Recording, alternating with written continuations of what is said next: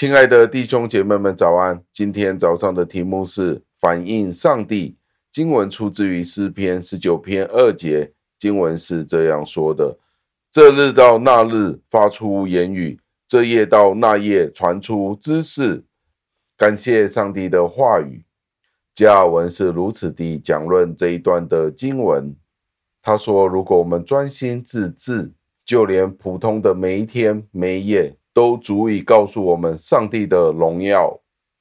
但是，当我们见到太阳与月亮每一天的运转，白天的太阳上升到我们的头顶，月亮接着而来，太阳逐渐的上升，离我们越来越近，然后逐渐逐渐地远离我们。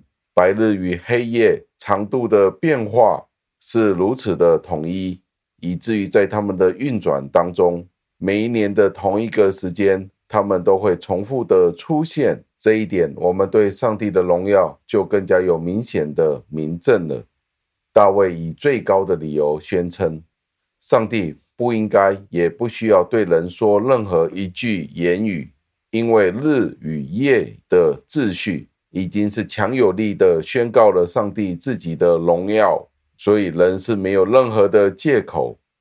只要我们愿意让太阳和月亮成为我们的导师，很杰出的去诉说上帝的荣耀，以至于当我们真正留心的去注意，我们都可以从这两位无声的教师底下得到足够的知识，去认识上帝的全能和上帝的荣耀。最后，让我们默想。我们可以看见日出与日落，我们要见多少次才可以将我们的思想引导到上帝的身上呢？季节的有秩序的这件事情，对我们有没有任何的启示呢？太阳、月亮与星星们对上帝有怎么样的看法呢？我们见到大自然日日夜夜去彰显上帝的荣耀的时候，我们作为人类，我们要怎么样才能够弥补我们对上帝的忽视？我们是怎么样的忽视了对上帝的荣耀与全能呢？让我们一起祷告，亲爱的恩主，亲爱的恩主，我们再一次的赞美感谢您，因为您所赐给我们的话语，因为您的荣耀彰显在天是如此的真实，让我们在您面前俯伏敬拜您。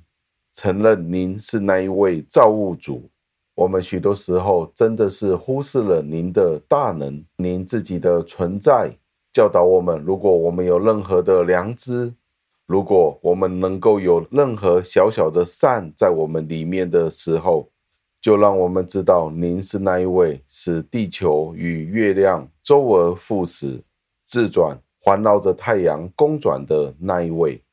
主啊，真的求您。让我们谦卑，去体察您自己的心意，更加的可以感受得到您借着大自然来启示您自己的实在。